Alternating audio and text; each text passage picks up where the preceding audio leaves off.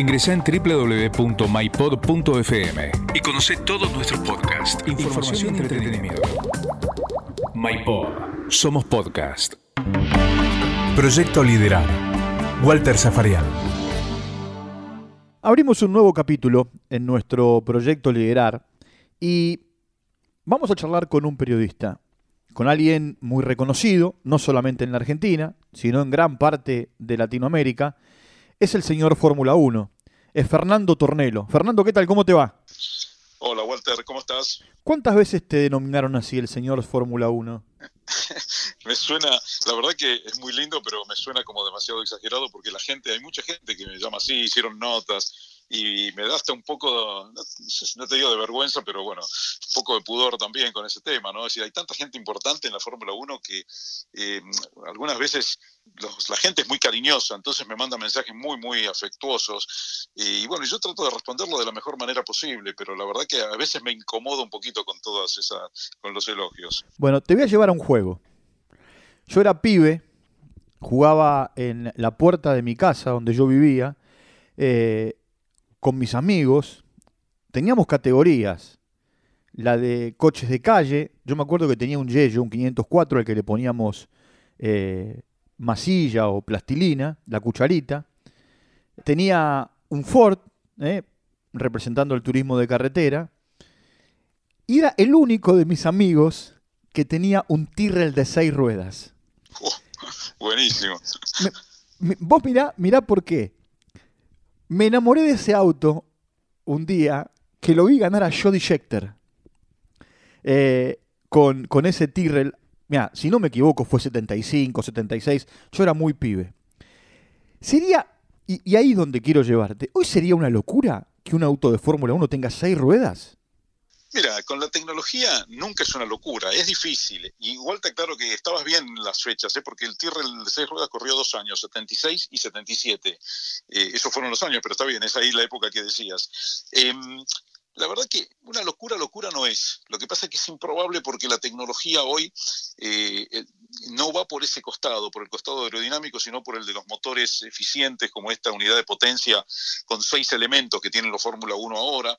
Eh, el Tyrrell de seis ruedas lo crearon en aquel momento porque Ken Tyrrell pensaba que si bajaba toda la parte frontal del auto, esta iba a penetrar mejor en el aire, es decir, el aire que, que encuentra de frente el auto, y que iba a ofrecer menos resistencia y que iba a ir más rápido. Pero se encontró con un problema inesperado que él no lo imaginó, que la proveedora de neumáticos, que era la casa americana, proveedora de neumáticos muy conocida en aquel momento de la Fórmula 1, eh, el único cliente que tenía para hacerle las ruedas chiquitas, las ruedas frontales que tenía ese Tyrrell, era Tyrrell. Entonces tenía que hacer un desarrollo especial solo para un equipo y eso era muy costoso. Entonces no lo hacía y esas ruedas se recalentaban demasiado, Tyrrell no conseguía del, proveedor de neumáticos tener la solución y bueno, evidentemente después tuvo que abandonar el proyecto porque no funcionaba como él pensaba, ¿no? Así que te cuento eso por lo que me contabas de que tenías ese auto que la verdad que era espectacular. Pero vos sabés que después los famosos Matchbox que se vendían, yo iba y lo compraba y lo tenía en la repisa de mi casa. Yo no sé si me sentía más importante porque el coche mío tenía seis ruedas. Eh, pero, pero, pero me daba esa sensación. Eh, inclusive me sentaba delante de la tele y, quería que ganaran esos autos. Sí, bueno, es, que así funciona la cosa. Y sobre todo funcionaba en aquellas épocas que eran de mayor descubrimiento de cosas, ¿no? Es decir, hoy nosotros vemos todo en el contexto actual. Es decir, eh, con las redes sociales estás al tanto a la milésima de segundo de lo que está pasando en cualquier lugar del mundo, en China, en Estados Unidos, en Finlandia, en cualquier lugar. En aquella época, ¿te acordás cómo era? Si nosotros nos enterábamos varias horas después o algún día después de las cosas que pasaban. Era antes de los satélites, antes de que las señales llegaran vía satélite en vivo, eh, las, veíamos como podíamos, con imágenes distorsionadas, eh, existían el telex para las noticias, y bueno, decir, había muchas cosas que el contexto de aquella época hacía que hoy se, se ve aquello como una ingenuidad nuestra, pero a mí me pasaba exactamente lo mismo. Yo te digo, eh, yo esta anécdota la conté no hace mucho también, eh, en esa época mi mamá me ayudó a comprar un Fiat 600 que fue mi primer auto. Eh, y yo lo primero que hice, le compré dos calcomanías del, sponsor que tenía Tyrrell con Jackie Stewart en esos años. En, el, esto fue en el 74, pero yo era hincha de Jackie Stewart del año anterior también. Porque, había sido campeón, Stewart. Claro, había sido campeón tres años, 69, 71, 73. Y bueno, yo era muy chico y recién podía empezar a manejar y mi mamá me ayudó a comprar un auto y le puse dos calcomanías de, de las que llevaba el Tyrrell de, una empresa francesa de combustibles y yo me sentía Jackie Stewart manejando en la calle de Buenos Aires con un Fiat 600. Así que imagínate, éramos bastante ingenuos visto todo desde ahora, ¿no? Nosotros somos de una generación a la que la salvó Reutemann. En realidad, en otro tiempo Fangio, lo que pasa que no, no, llegaba en vivo la televisión, pero a nuestra generación la salvó Reutemann. Sin Reutemann, yo no sé si hubiésemos tenido eh, en vivo tanto la Fórmula 1 en la Argentina. Seguro que no, seguro, eh, por lo menos en aquellos años. Ahora después se hizo un negocio más global desde los 90, pero en aquellos años seguro que no. Es decir, con el, tema del Lole, imagínate, este fin de semana ganó Pierre Gasly, ¿no? Primera carrera que gana este checo francés, que es muy buen piloto, y salió en la tapa de los diarios en Francia, en L'Equipe y todo. Y yo publiqué en las redes que qué envidia, que sana envidia, y me hizo recordar a cuando Reutemann salía los lunes en la tapa de los diarios acá. Era tapa completa a veces de Reutemann, o ni hablar de las revistas, el gráfico ni hablar del automovilismo, ¿no? Automundo, Corsa. Entonces, era una época donde empujaba todo para adelante. Imagínense que hoy tuviéramos un piloto en un equipo de punta ganador que gane dos, tres, cuatro carreras por año esto sería una. ¿Te, imaginas lo que, lo que sería? Tapa de diario, revistas, se vendería por todos lados, las redes, los canales de televisión siguiéndolo al, piloto este, así como lo seguían a Reutemann con los pocos medios que había en aquel momento, ¿no? Bueno, vos sabés que en aquel momento, eh, bueno, Reutemann corrió eh, en, marcas y en escuderías de punta. Eh, y, nosotros lo teníamos a, a Reutemann desde la idolatría. Ahora, también en la Argentina a, ese Reutemann que no pudo consagrarse, por más que haya tenido el recorrido que tuvo, lo miran de costado. Y es más, hasta hizo que él mismo se fastidiara y, no quisiera hablar más de Fórmula 1. Sí, y, la verdad que tenía, tenía o tiene razón porque fue muy subestimado Reutemann. La verdad que hay que estar en el mundo de la Fórmula 1 para ver las pocas veces que él va cómo lo reciben, ¿no? el trato diferencial que le dan verdaderamente ha quedado con un respeto enorme. El mismo Reutemann que mm, yo recuerdo que hubo pilotos ídolos nacionales que un poco se burlaron diciendo por qué no le había pegado un autazo a Piquet en la carrera del campeonato. Y Reutemann no funcionaba de esa manera. Reutemann, la mente de él era mucho más limpia. No era la vivada criolla de pegarle un autazo al otro y ganar. Él tenía que ganar como se debía. Y por eso no, no, cometió esa, bueno, esa, falta reglamentaria que muchos hubieran festejado, como festejamos el gol con la mano de Maradona y tantas otras cosas. ¿no? Pero bueno, nosotros somos de esa manera y por eso se critica al que no gana. La criticaban a Gaby Sabatini, criticaron a tantos. Eh, bueno, ¿cómo no iban a criticar a Reutemann? Hoy, si tuviéramos un Reutemann, bueno, yo no sé qué daría por tener un Reutemann en la Fórmula 1. Imagínate, sería la gloria para los argentinos. Bueno, Senna marcó una época, a tal punto, que, a tal punto que falleció hace 26 años y hoy sigue siendo un mito dentro de la Fórmula 1. ¿Cómo, cómo, ¿Cómo eran aquellas pujas automovilísticas adentro de la pista entre, eh, entre Senna y Prost? Porque cuando muere eh, el primero que se pone al lado del féretro para llevarlo hasta su descanso final es Alan Prost, aquel con el que había, con el que había competido a morir adentro de, una pista. Sí, se pone Prost ahí con el féretro porque ellos habían limado las asperezas y se habían vuelto a amigar de alguna manera en el último tiempo, justamente. Es decir, en el último tiempo, ahí finales del 93, eh, se habían vuelto a, amigar, a relacionarse bien de nuevo. Y además hay un tema que esto lo vas a entender seguro, porque sos un gran analista de todos los deportes, estos dos grandes campeones se potenciaron entre sí. Sin el otro, uno no hubiera sido tan importante. Es decir, si no hubiera estado Prost, Senna tal vez no hubiera sido tan importante, hubiera ganado todo, pero no tenía un gran rival. Y si no hubiera estado Senna, Prost tampoco hubiera sido tan importante, porque a veces le ganaba a Senna, que era un enorme rival. Entonces creo que los dos se dieron un nivel que cuesta encontrar en la Fórmula 1, ¿no? Dos pilotos así, y en el mismo equipo, porque hoy, hoy tenemos dos pilotos de ese talento. Hoy tenemos a Lewis Hamilton por un lado, a Max Verstappen, que es muy joven, por el otro, pero hay una diferencia de autos, no están en el mismo equipo. Aquellos estaban en el mismo equipo, entonces vos estabas seguro que tenían la misma herramienta, el mismo auto, las mismas gomas, los mismos motores. Lo único que podía diferir era la puesta a punto con los ingenieros y Senna pedía una cosa y Prost prefería otra. Pero la herramienta era la misma. Es decir, eso es lo que falta hoy, por ejemplo. Eh, ¿Senna fue de los tiempos modernos el mejor? Cuando, cuando, hablo de los tiempos modernos, no voy eh, atrás, ¿no? Ni a Stan Limón, ni a Fangio, ni, a, eh, bueno, como hablábamos recién, a Jackie Stewart. del 80 para acá, eh, ¿fue el mejor? Sí, del 80 para acá fue el mejor sin ninguna duda. Para mucha gente es el mejor de la historia. Lo que pasa es que es tan difícil evaluarlo, porque yo, por ejemplo, no lo vi correr a Fangio, sí, y tampoco lo vi correr a Clark. Yo arranqué del final de Jackie Stewart, más o menos, a comienzos de los 70, por ahí.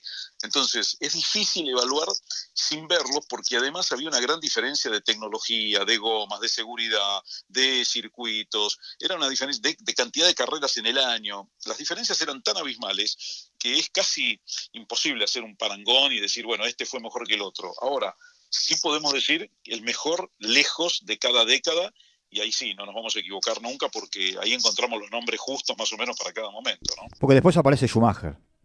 Sí. ¿No? Después de Senna, el, que toma ese, e, ese bastón de, ser el mejor es, es Schumacher. Claro, la tomó Schumacher, que es un enorme piloto, debe estar entre los tres mejores de todas las épocas y se puede hacer esa clasificación.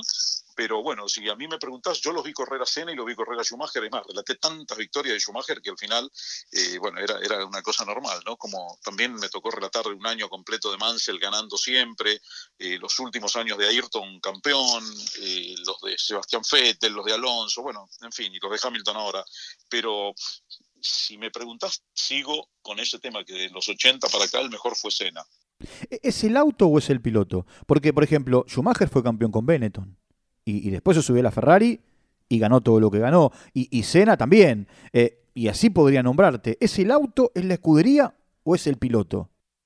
Mira, hasta los años 80 y 90, te podría decir, hasta principios de los 90, era el piloto y, el auto, las dos cosas. Ahora es más el auto, porque hay demasiada, una cantidad de tecnología, de electrónica, de, elementos digitales, seis unidades en, el motor, ya no es un motor, es una unidad de potencia porque tiene seis partes. Entonces, es, muy complejo así ahora y los pilotos no tienen tanta chance de poder revertir el rendimiento de un mal auto. Lo pueden revertir los grandes pilotos que te nombré recién y alguno más, pero los que te nombré recién son Hamilton, Verstappen, tal vez Leclerc y algunos de los chicos talentosos que hay, Sebastián Vettel, pero es muy difícil. Antes Senna manejaba un auto que tenía que manejarlo con una mano mientras con la otra, la derecha, hacía los cambios.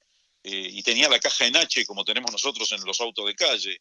Y ahora no, ahora nos sacan las manos del volante, tienen las, esas válvulas atrás del volante, esas tabletas que van apretando, son los cambios ascendentes y descendentes, el, embrague, tienen todo. Entonces, eh, yo creo que los últimos años en que los pilotos manejaron los autos y se sobrepusieron a los autos fueron los de Senna y Prost. Olvídate de la alimentación que en todo deporte es la clave, ¿no?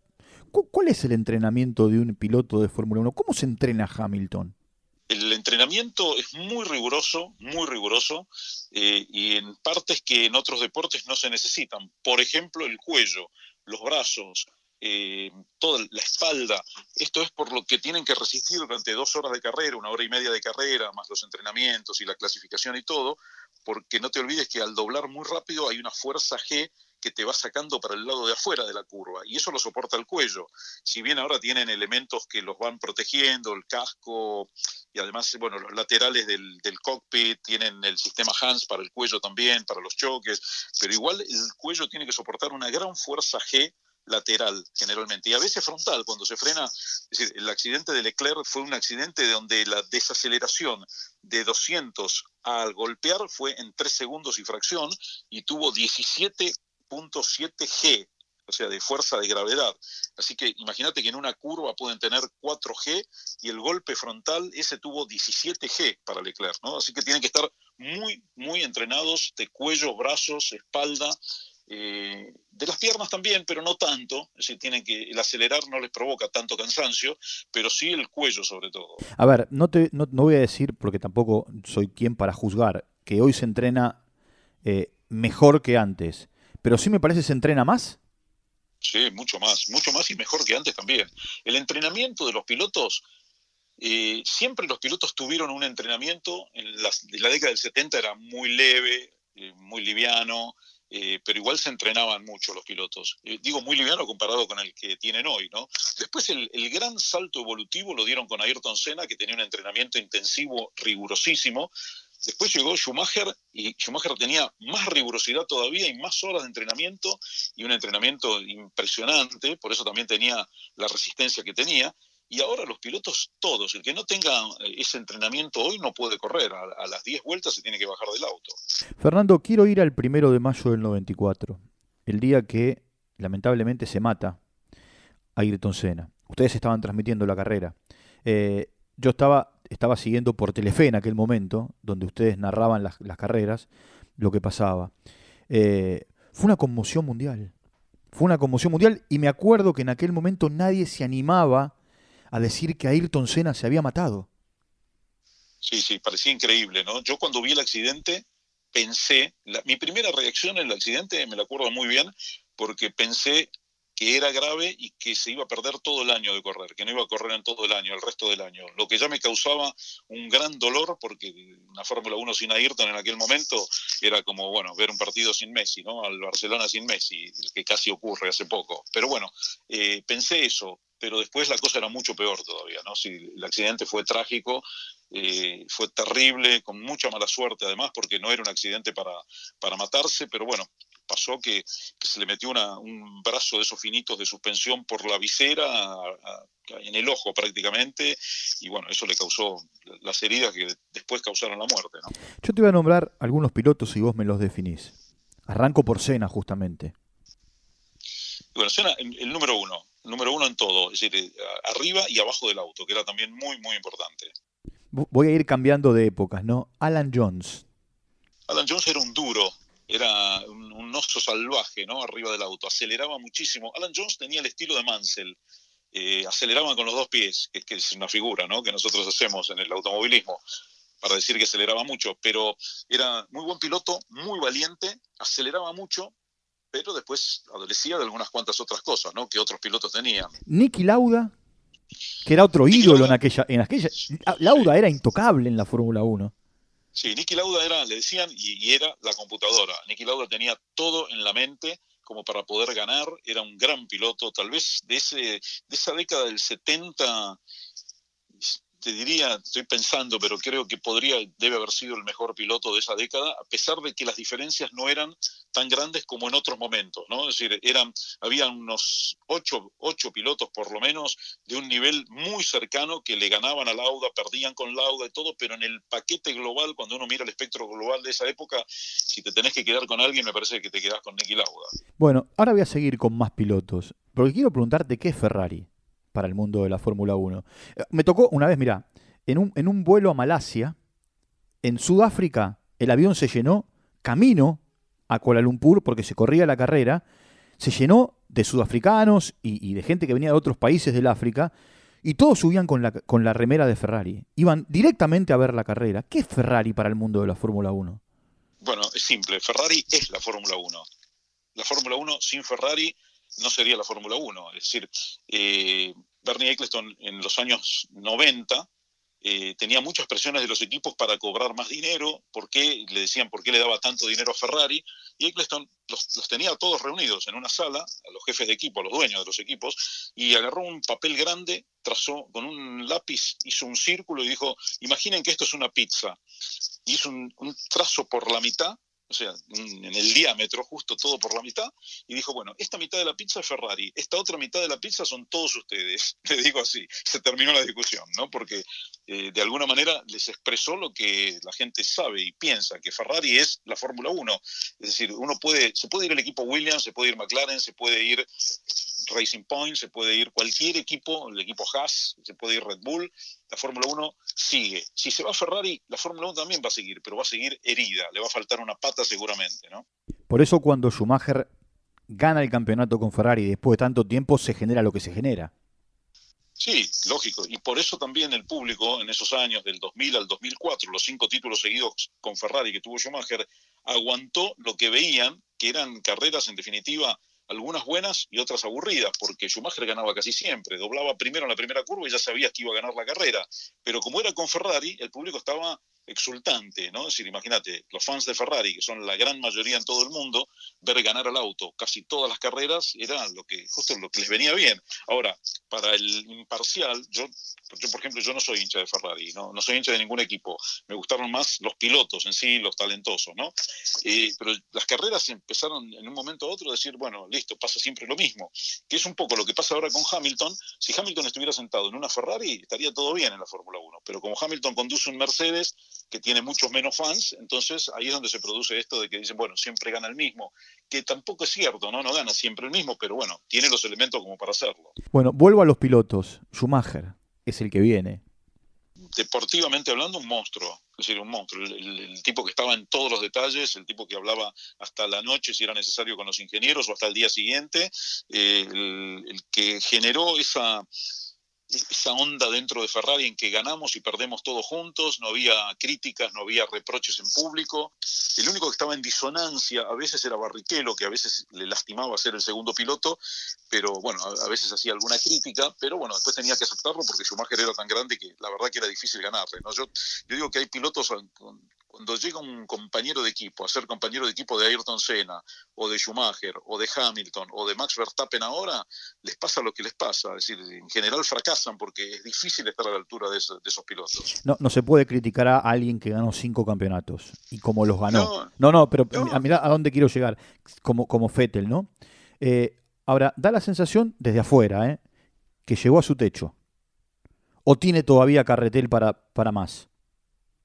Mira, Fettel está buscando su quinto campeonato, quería ganar el quinto, ganó cuatro con Red Bull y él quería el, quinto con Ferrari, ¿no? Lo que pasa es que tuvo mala suerte porque tuvo la misma mala suerte que tuvo Alonso. Llegaron a Ferrari en un momento realmente oscuro de Ferrari, malo, sin autos buenos. Eh, Alonso estuvo cinco años y le dieron autos un par de años pudo pelear el campeonato, pero bueno, era arrollador el Red Bull en ese momento con Sebastián Vettel y finalmente ganó Vettel. Pero Vettel cuando llegó también tuvo un par de años que se pudo acercar hasta la mitad de año, pero después perdió por esta supremacía que tiene Mercedes, que bueno, en general hace las cosas muy bien y Ferrari empezó a errar con estrategias, con la confiabilidad del auto, a veces con la velocidad. Eh, también los pilotos a veces han cometido algún error, pero yo creo que en todo este balance de la última década se, se ha equivocado más el equipo que los pilotos. Alonso, ¿dónde lo, en este mapa que estamos haciendo, Alonso, ¿dónde lo ponemos? Desde que se fue Schumacher, los tres mejores pilotos de la Fórmula 1, en el orden que cada uno quiera, fueron, lo voy a decir en orden alfabético, fueron Alonso, Hamilton y Vettel. Hasta que ahora también llegó Verstappen, que todavía tiene que ganar y tiene que hacer todo lo que los otros ya hicieron, ¿no? Pero tiene el talento para hacerlo, igual que Leclerc. Pero los tres mejores pilotos del milenio después de, de Schumacher ahí han sido Alonso, Hamilton y Vettel en el orden de preferencia que cada uno quiera, porque para mí han estado muy parejos. Y si Hamilton ha logrado desnivelar enormemente en cantidad de títulos y de victorias, es porque tuvo la habilidad, la fortuna o, la suerte de que Niki Lauda lo llevara a Mercedes y Mercedes fue el auto dominador en estos últimos siete años y medio. Tiene una marcha más que el resto. Cuando digo una marcha más, viste que en el fútbol dice, este es un jugador que, a ver, Bocini, vos que sos hincha independiente. Bocini, estaba un segundo adelantado al resto. Sí, eh, sí. Eh, ¿Hamilton igual? Sí, sí, Hamilton sí. Hamilton, eh, lo que tiene Hamilton es un, una madurez y una tranquilidad ahora a través de las victorias y los títulos, ya no tiene que demostrarle nada a nadie, que lee muy bien las carreras, interpreta muy bien lo que está pasando. En muchas carreras el ingeniero lo llama para cambiar las gomas y Hamilton dice, no, no, no, no, sigo con estas, no quiero cambiar, porque sabe que si cambia le va a ir peor, porque él siente, está sintiendo el auto y no todos los pilotos tienen esa sensación ni, ese conocimiento. No, no voy a meterme, no sé, en Bahrein, en Abu Dhabi, en China, en Rusia, en Turquía, que son circuitos nuevos. De los tradicionales, de estos que están de toda la vida en la Fórmula 1, eh, ¿cuál es el mejor? ¿Cuál es el que cuando vos entrás decís, la pucha, y acá no me voy más? Bueno, todo el mundo te dice, inclusive los pilotos, eh, Spa-Francorchamps, el de Bélgica, que la verdad que es un circuito espectacular eh, y tiene que ser el número uno. Lo que pasa es que hay cuatro o cinco circuitos que cada uno en lo suyo tienen cosas tan buenas, pero tan buenas, que te diría que para decir el mejor circuito tenemos que hablar de cuatro o cinco circuitos, ¿no? Es decir, uno es Spa-Francorchamps, porque, bueno, tiene absolutamente de todo, tiene tres curvas increíbles como son Rouge, Pujón y Blanchimón. Pujón y Blanchimón son dos curbones a la izquierda a fondo de 300 kilómetros por hora, donde en las viejas épocas, con los autos viejos, era muy difícil tomarlos. Ahora con la tecnología actual se ha simplificado un poquito, pero igual hay que ir a 300 kilómetros doblando. Eh, Rouge es la mejor curva de todo el campeonato. Después están, hay circuitos como, por ejemplo, a mí me gustan muchísimo estos otros. Suzuka, que tiene la curva 130R y tiene tantas cosas buenas que, es un circuito maravilloso. Silverstone, que también es otro circuito maravilloso, clásico de los años 50, remodelado y que no pierde el encanto. Eh, Monza, vimos el domingo, terminó siendo una muy buena carrera. Es un circuito que parece más simple porque es mucha recta y no tanta curva, pero es un circuito muy difícil. Me encanta Mónaco por lo que significa, por la tradición, por el glamour, por lo difícil que es correr en esa pista sin pegarse. Y me encanta Interlagos también. Interlagos que es un circuito donde siempre salen carreras extraordinarias, pero extraordinarias. Y también me gusta mucho el, de Canadá, el circuito de Montreal, el Gilles Villeneuve, que también siempre da muy buenos espectáculos. Así que fíjate que hay un puñado grande de circuitos muy, muy buenos. Si tenés que elegir una carrera de todas las que viviste, ¿con cuál te quedás? Y eso sería imposible, porque sería, la verdad que sería imposible porque son tantas las buenas carreras con que, que no me gustaría olvidarme de ninguna y, que me gustaría revivirlas a todas esas que te digo, pero hay, hay carreras inolvidables. Yo, por ejemplo, eh, eh, mi primera carrera fuera del país, yo era muy joven, pero hace muchísimos años. Esto fue en, en, en enero del 77, cuando Reutemann ganó en Interlagos con la Ferrari T2, con la 312 T2. Esa carrera no me la puedo olvidar más como tampoco me puedo olvidar mis primeras transmisiones en Europa ese año 77, que fueron Holanda, Italia. Ahora, para acá, yo lo vi ganar, transmití y vi ganar a, Reutemann, a, a Ayrton Senna en Mónaco, lo que también es algo sensacional. Lo vi ganar y transmití en el 93 la victoria en Suzuka, con lluvia, en Brasil en el 91 y en el 93 también con lluvia, ganando con autos inferiores. Eh, esas son carreras inolvidables. Después, yo no estaba en el circuito, estaba en el estudio en Telefe, pero la de Donington del 93, cuando Ayrton hace la mejor primera vuelta de la historia de Fórmula 1, pasando a, Schumacher, a Benlinger, a Damon Hill y a Prost, y gana la carrera, eh, esa también fue inolvidable. Pero después hay, te podría decir, 20 o 30 carreras más así de ese estilo, ¿no? en, en, el tiempo. decime, ¿y a Piquet en este recorrido que estamos haciendo, a Piquet dónde lo ponemos en el mapa? Piquet evidentemente fue un gran piloto. A mí eh, de Piquet nunca me gustó la forma de conducirse que él tuvo, ¿no? La, forma de ser, eh, la persona. Si bien yo los tengo que jugar como piloto nada más, pero fue tricampeón del mundo eh, y evidentemente en lugar en el top 10, entre los 10 o 15 mejores, tiene que tenerlo, seguro. Bueno, y te voy, a preguntar por un piloto, porque me mate un amigo mío si no lo hago. Así como a mí me gustaban los Tyrrell de pibe, él era hincha de Vittorio Brambila. Vittorione. Me río, ¿sabes por qué? Porque me, vino a la memoria inmediatamente cuando ganó en Austria en el 75 y estaba lloviendo y levantó las dos manos para festejar en la línea de meta y se descontroló el auto y más, después de haber ganado la carrera se pegó contra el muro de boxes, de punta, porque el auto se le fue. Él levantó los brazos, estaba lloviendo y se le fue el, el march que él manejaba, ¿no? ¿Vos te imaginás fuera del mundo de la Fórmula 1? No, a esta altura la verdad que no. Me pasé toda la vida en Fórmula 1. Hace, cubro Fórmula 1 de cualquier manera hace 44 años, desde el año 76 que empecé en el periodismo. Así que imagínate, me pasé la vida entera con esto, así que no me imagino para nada fuera de esto. Hoy, hoy, no ser parte de una carrera es como si te clavaran un puñal. Sí, sí, se, lo sentiría de esa manera. Eso me pasó, ¿sabes cuándo? Eh, en el 2000 y 2001 cuando, los derechos los tenía PSN. Cuando los derechos los tenía PCN, que fueron los dos únicos años que no transmití desde el 91 para acá, eh, y la verdad que me sentía mal, era una sensación horrible, extraña, sentirse afuera. Eh, pero bueno, después del 2002 para acá comenzó la era de Fox. Pero bueno, ahora estamos en ESPN, que es toda la misma empresa con Disney. Eh, pero bueno, sí, fue ahora es una época, ya llevamos 19 años, ¿no? Con, en esta era nueva. Así que para mí sería muy extraño no estar en una carrera de Fórmula 1. Eh, en el final, eh, tenés mucha gente que te sigue alrededor de, Latinoamérica. Eh, ¿Y cómo, le decís a esa gente que vos te, a ver, imbuís de, datos, de temas, de estadísticas? ¿Vos tenés una base de datos mientras transmitís las carreras? ¿Tenés alguien que te apoya, que te ayuda? Aunque no puedas contar el secreto más, más, guardado. No, no, sí, lo puedo contar, lo puedo contar sin problema. ¿no? Yo estudio mucho, estudio todos los días, estudio todo. A lo mejor estoy un domingo viendo estadísticas y viendo cosas para recordar cosas de carreras que vienen o, de las que han pasado, de, distintos hechos de la historia de la Fórmula 1 y todo. Durante la transmisión, no te olvides que yo soy medio viejo, ¿no? Ya soy de la vieja guardia, no puedo hacer muchas cosas diferentes, porque los chicos sí están con las redes, con esto, con lo otro. Yo me, me concentro en la transmisión, entonces eso lo tengo que saber sin tener que ir a leerlo a algún lugar.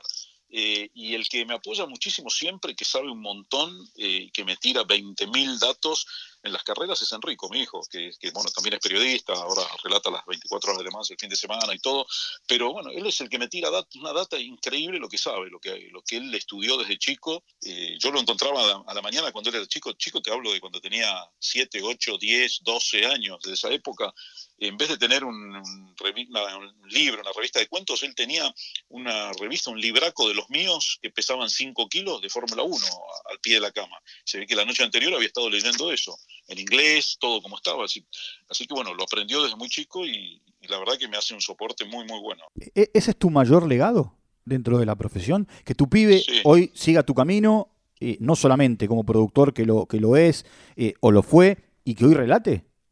Sí, sin duda, sin duda. Sí, y yo no, no lo obligué a eso, ¿eh? le gustó a él directamente, pero sin duda, imagínate, es un orgullo, una satisfacción, ¿no? Porque además tiene una preparación muchísimo mejor que la mía. Yo le digo siempre a él que se quede tranquilo, porque a la edad que él tiene, eh, él es, no 10, es 30 veces mejor que yo a esa edad sin ninguna duda, está mucho más preparado en todo. Eh, nosotros, vos sabés cómo era antes, nos fuimos haciendo haciendo camino, ¿no? En el camino nos fuimos mejorando, puliendo y haciendo, aprendiendo, es decir, pero bueno, él, él, tiene, él tuvo otras oportunidades y las aprovechó muy bien, aprendió, estudió, bueno, por eso yo siempre le digo lo mismo, a esta altura de la carrera es 30 veces mejor que lo que era yo, sin duda. Chao Fernando, gracias por el tiempo. ¿eh? Igual, Walter, un placer como siempre hablar con vos. Un abrazo grande. Yo también te sigo mucho con el fútbol, ¿eh? no me pierdo nada. Bueno, muchas gracias, ¿eh? un abrazo grande. Fernando Tornelo, eh, en nuestro proyecto Liderar, hablando un poco de Fórmula 1. Proyecto Liderar, con Walter Zafarian. Producido por MyPod.